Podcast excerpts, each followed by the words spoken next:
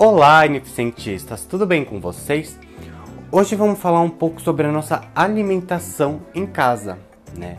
Já que a gente está em quarentena, estamos trancados, né? Ah, igual passarinhos engaiolados, a gente está sentindo um pouco, né? Como um animal preso vive todo dia, né? A gente está sabendo o quanto é ruim isso. O bom, né, que a gente tem a experiência, e o lado negativo é que a gente sente a, o incômodo que os animais sentem.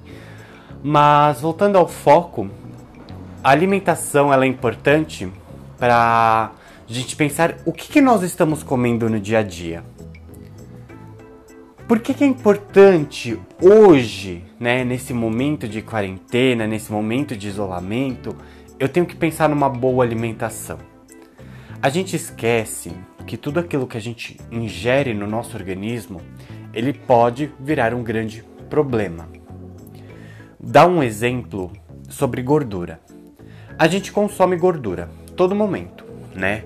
Azeite, carne, é, bacon, óleo. Só que existe uma grande diferença entre os tipos de gordura.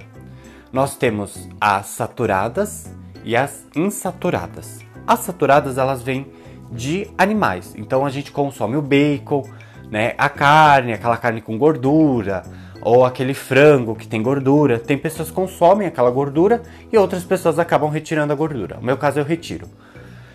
Qual o problema da gordura saturada? Ela é uma gordura prejudicial à saúde e ela demora, né, para ser ali dissolvida, eliminada. Então não é muito legal fazer o alto consumo.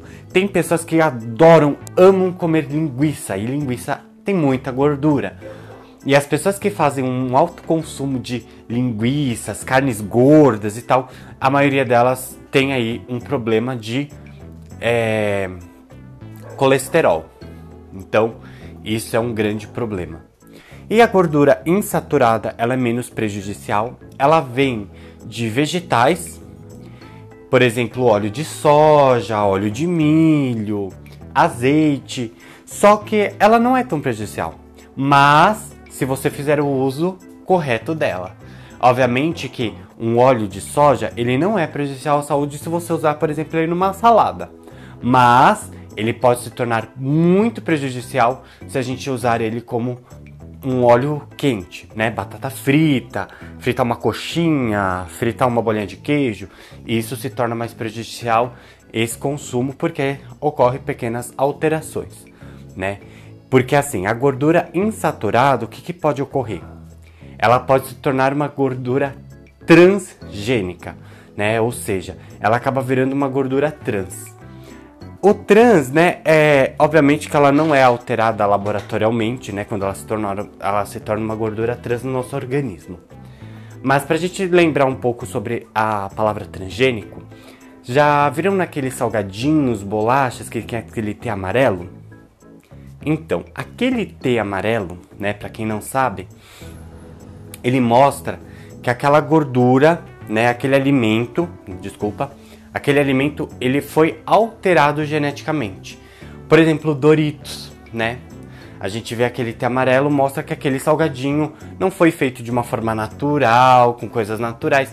Não, são coisas que foram criadas em laboratório, criou aquilo lá geneticamente, né? Um alimento meio que não existe na natureza, não tem nada, muitos daqueles ingredientes estão lá foram criados laboratorialmente então a gente tem aquele salgadinho. Assim como diversos alimentos. A gente tem bacon hoje em dia transgênico, né? Então imagina assim, você comer uma gordura saturada transgênica, né? É 10 vezes pior do que você comer um bacon ali bonito natural. É mais barato? Obviamente que é mais barato, né? Porque você está usando é, produtos, né? Bastante produtos químicos ali, bastante substâncias e você tem um negócio transgênico. Então isso é muito preocupante. Né? Eu, eu, na minha visão, eu acho que os alimentos transgênicos, carnes, né, carne transgênica, bife transgênico, deveriam ser proibidos, né, porque as pessoas que não têm informação, até pessoas de baixa renda, elas vão comprar porque elas vão ver que é mais barato, mas elas não estão imaginando o maior problema que elas estão ingerindo dentro do organismo delas. Então assim, você economiza de um lado, né, para consumir alimento, mas futuramente você vai ter um gasto muito maior por conta da saúde. Então você pode passar por cirurgias ou pode passar por tratamentos caros, fazer uso de medicamentos muito caros e ter aquela coisa seis por meia dúzia. Então é muito melhor você gastar um pouco a mais num alimento não transgênico do que você futuramente ter que viver à base de remédio ou ter uma péssima qualidade de saúde.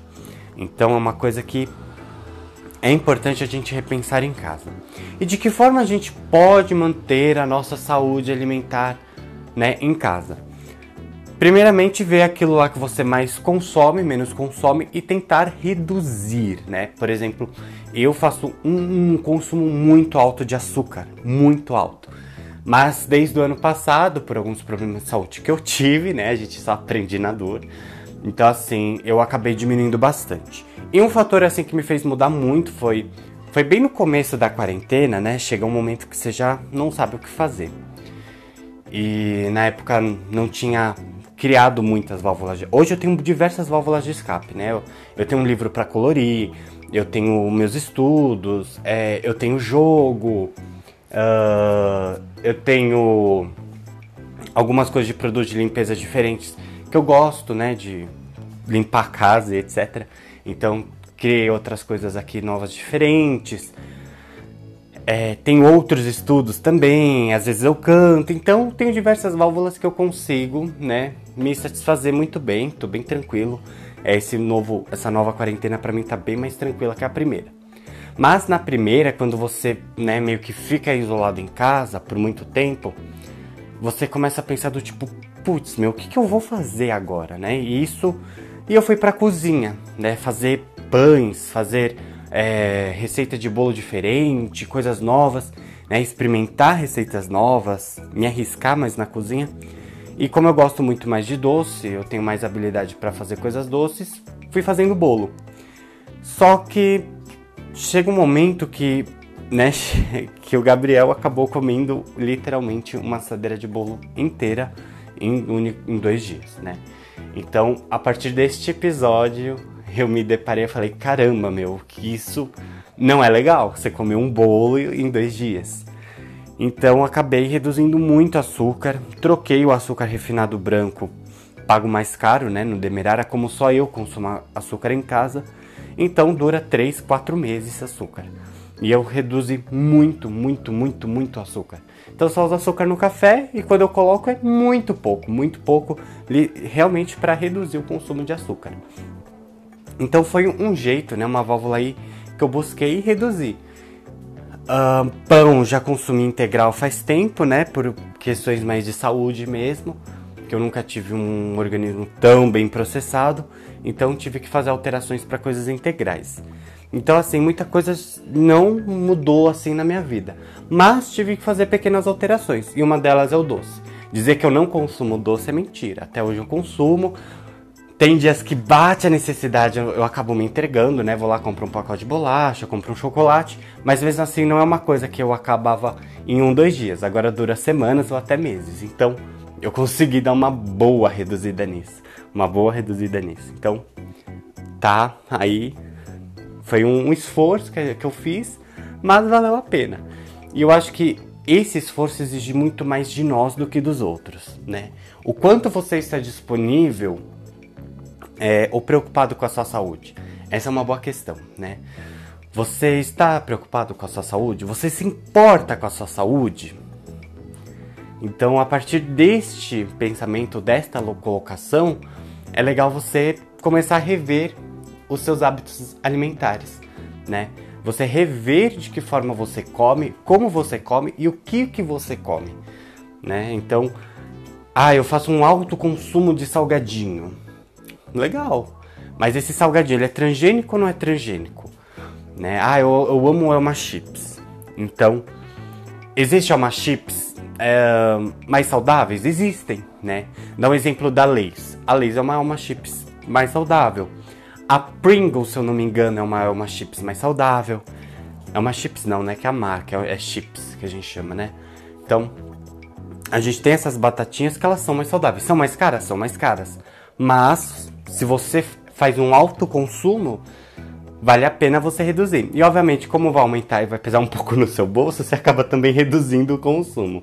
Então é aquela coisa positiva, né? Aí você vai consumindo cada vez menos. E são esses tipos de situações, né? Será que você é uma pessoa que faz o consumo de verduras? Você anda comendo legumes, né? Porque as proteínas que tem nas verduras e nos legumes, elas são extremamente importantes. Você tá comendo cenoura, que tem vitamina A, né? Ou alimentos laranjas, que eles contêm vitamina A e ela é essencial para nossa visão. Então, são essas colocações, essas coisas que nós temos que colocar na balança e ver, né, o que, que eu estou comendo, né, e que, e que forma eu estou me alimentando. E será que a minha saúde está tão boa assim para eu continuar comendo o que eu estou comendo? Se você é uma pessoa que já tem uma dieta legal, balanceada, não dieta para emagrecer, né, uma dieta mais saudável, para você manter seu organismo saudável, meu, muito legal, muito bacana. Agora, se você não tem esse costume e você anda muito cansado, desanimado, preguiçento, né? Aquela, aquele desânimo. Eu acho legal, né? Você já mudar um pouco essa alimentação, que você vai ver o quanto isso muda. Pode parecer besteira? Pode parecer besteira. Mas a gente esquece que os alimentos contêm muitas proteínas, contém muitos minérios que são extremamente importantes para o nosso organismo. Então, a partir do momento que a gente vai jogando essas proteínas, esses minérios no nosso, no nosso organismo, a gente vai vendo o quanto nós vamos mudando.